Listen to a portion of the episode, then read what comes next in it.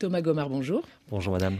Dans l'introduction Les ambitions inavouées, ce que préparent les grandes puissances, vous écrivez que nous, Européens, avons été rattrapés par la guerre à notre corps défendant, mais que notre stupeur face à l'offensive russe contre l'Ukraine s'explique par une forme de désinvolture géopolitique. Nous négligerions les ambitions de nos partenaires comme celles de nos adversaires.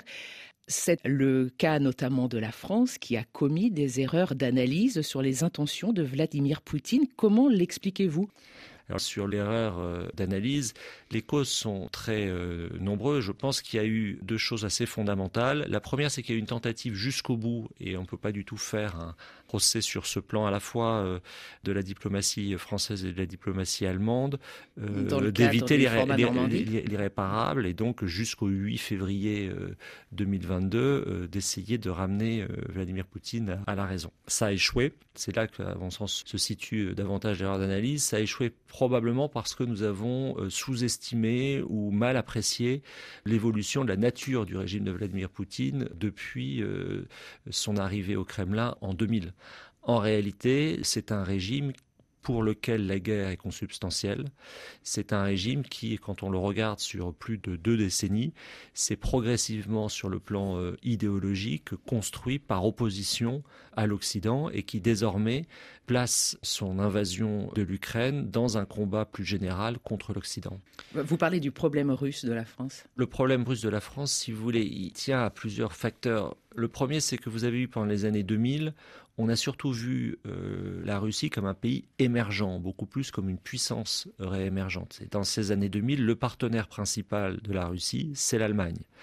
Après la crise de 2008, c'est en euh, les années 2010, le partenaire principal de la Russie sur le plan économique et sur le plan idéologique, ça devient la Chine ce qui aboutira au traité euh, sino-russe de février 2022, antérieur à la nouvelle agression de l'Ukraine, qui parle d'une amitié sans limite.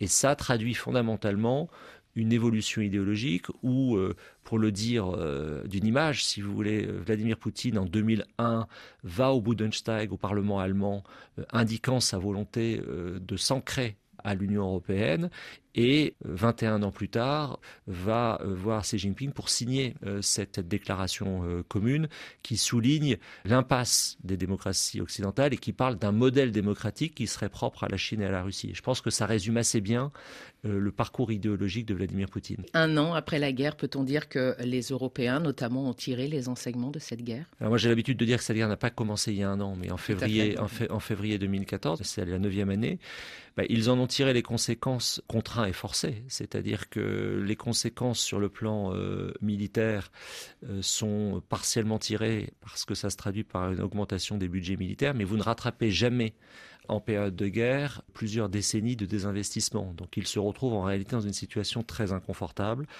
en revanche, ils ont su euh, jusqu'à présent maintenir leur unité et surtout transformer dans l'urgence à un prix très élevé qui euh, explique euh, en partie, mais en partie seulement l'inflation, leur modèle énergétique. Donc la guerre a des effets directs sur l'ensemble des Européens, même si elle concerne sur le plan strictement opérationnel uniquement les Ukrainiens aujourd'hui. Et cette année de guerre, on a vu les États-Unis apporter un soutien militaire financier à Kiev.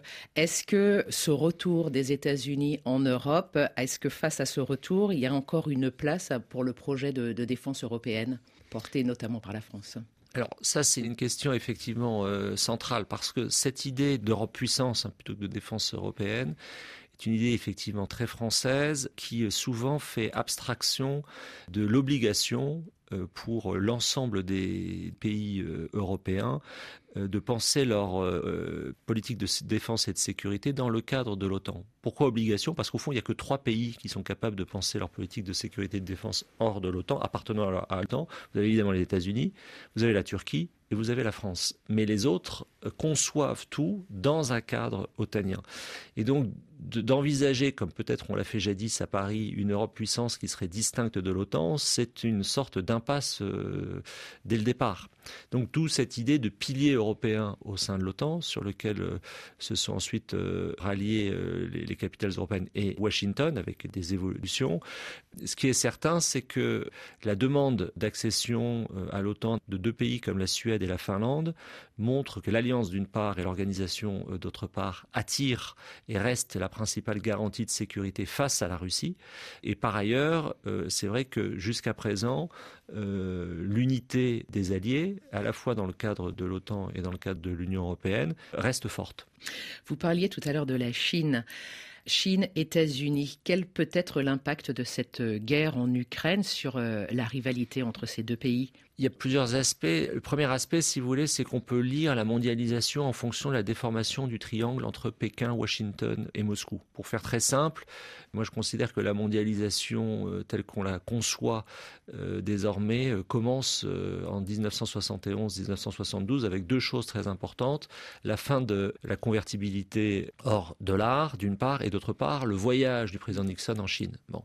Et à ce moment-là, le segment faible, c'est évidemment la Chine dans le triangle. Plus de 50 ans après, le segment faible, c'est devenu la Russie. C'est-à-dire que, au fond, quelle que soit l'issue de cette guerre, la Russie va sortir avec un statut international très affaibli euh, de euh, sa campagne d'Ukraine. Pour les États-Unis et pour la Chine, ce sont les deux pays qui vont en sortir renforcés. Les États-Unis, pour une raison assez simple, c'est que, à la faveur de cette crise, ils font une reprise en main de la sécurité européenne. Ils voient une opportunité indirectement de détruire une partie de l'outil militaire conventionnel de la Russie qui les a défiés ouvertement euh, euh, ces dernières années. Et quant à la Chine, on sent bien que le soutien politique, probablement économique et peut-être un jour militaire accordé à la Russie trouve une limite dès que ça touche les questions nucléaires. Et de ce point de vue-là, la Chine sortira de cette crise dans une position asymétrique encore plus favorable vis-à-vis de la Russie qu'avant cette crise. Et vis-à-vis des États-Unis, vous dites euh, la question est de savoir qui sera le boss du capitalisme global en 2050. Oui, parce que je pense qu'il peut y avoir qu'un seul boss. Et donc l'illusion de croire euh, que, au fond, il y aura une forme euh, d'entente, à mon avis, est en train de se, se dissiper. Je crains que les États-Unis comme euh, la Chine subordonnent désormais euh, leur politique climatique, leur politique numérique à leur rivalité euh, stratégique. Et donc, il y a effectivement une question de leadership global dans la mesure où les deux pays sont très matérialistes les deux pays euh, euh, sont dans un face-à-face euh, désormais technologique, qu'il ne faut pas non plus tout réduire à ce face-à-face technologique et à ce découplage technologique, parce que ce sont en réalité aussi, c'est ça la grande différence avec la guerre froide, deux économies, les économies américaines et chinoises, siamoises, extrêmement liées qui n'ont cessé de développer des, des liens depuis quatre décennies et c'est l'inverse de la situation de la guerre froide où vos alliés étaient vos principaux partenaires économiques. Là, on est dans une situation où vos principaux partenaires économiques ne sont pas forcément vos alliés ou sont même vos adversaires directs. Et ça, ça génère un degré de complexité extrêmement élevé, que ce soit pour Pékin ou que ce soit pour Washington, et a fortiori pour ceux qui suivent, ou essaient de suivre. Et oui, effectivement, parce que vous écrivez, hein, c'est un impératif pour Paris et Berlin d'anticiper justement l'évolution de la relation sino-américaine. Euh, c'est l'élément le plus structurant. Il faut rappeler que les deux pays représentent euh, à eux deux plus de 1000 milliards de dollars de dépenses militaires annuelles. C'est plus de 40% du PIB mondial. C'est plus de 40% des émissions mondiales de CO2. Et que par ailleurs, le poids euh, de ces deux pays dans la structuration du système international est de plus en plus visible. Et la grande différence, c'est que il y a un système. Les États-Unis, à mon avis, ont deux avantages par rapport à la Chine. Le premier, c'est qu'ils ont un système d'alliance euh, relativement souple à travers la planète, ce qui n'est pas le cas de la Chine, qui essaie d'inventer de nouveaux concepts que celui euh, d'alliance. Et puis surtout, l'avantage euh, beaucoup plus important, c'est que les États-Unis sont autonomes en matière énergétique et peuvent, ce que j'appelle dans le livre, jouer les deux géopolitiques, celle la géopolitique du fossile et la géopolitique du renouvelable.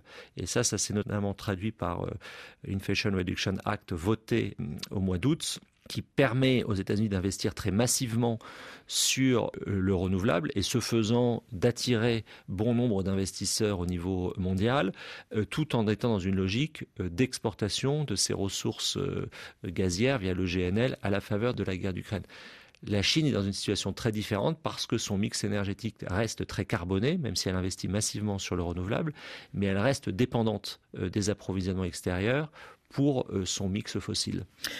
Ce sera ma dernière question concernant la France. Euh, vous écrivez hein, dans les premières pages de votre livre, les ambitions inavouées visent à délimiter l'espace des manœuvres possibles, donc euh, pour la France, au moment où, il est, où ce pays est confronté à des choix particulièrement difficiles. Quels seront, selon vous, les choix les plus compliqués pour la France? Il y a un premier choix, si vous voulez, qui est euh, un choix intellectuel de veut-on continuer à penser le monde par nous-mêmes? J'espère que oui. Et il y a une très grande difficulté à euh, garder un cadre d'analyse propre. Et en fonction de l'analyse que vous faites d'une situation, vous, définissez ensuite euh, euh, des politiques, voire une stratégie différente. Bon, ensuite, sur un plan moins intellectuel et plus euh, pratique et politique, c'est le vieux débat entre les fins et les moyens. C'est-à-dire qu'il y a une ambition française qui, à mon avis, est importante à cultiver, mais aussi d'avoir une lucidité sur les moyens dont nous disposons, nous préparer, à mon avis, à des ajustements brutaux, sans pour autant sombrer dans une sorte de résignation. Euh, j'ai l'habitude de dire que, euh, voilà, regardons euh, où était la Russie en 1998, où tout le monde considérait quand elle faisait défaut que c'était un pays qui n'aurait plus de politique étrangère elle a reconstruit quelque chose. Alors l'usage qu'elle en fait est, très, évidemment très problématique euh, parce que c'est un usage, c'est le, le, recours à la guerre, mais ça montre bien que le système international peut être à rebours de toute une lecture insistant sur le transnationalisme et les aspects coopératifs, très importants, mais reste régi par les rapports de puissance. Et je pense que Paris doit en tirer les conséquences. Merci Thomas Gomard. Merci Madame.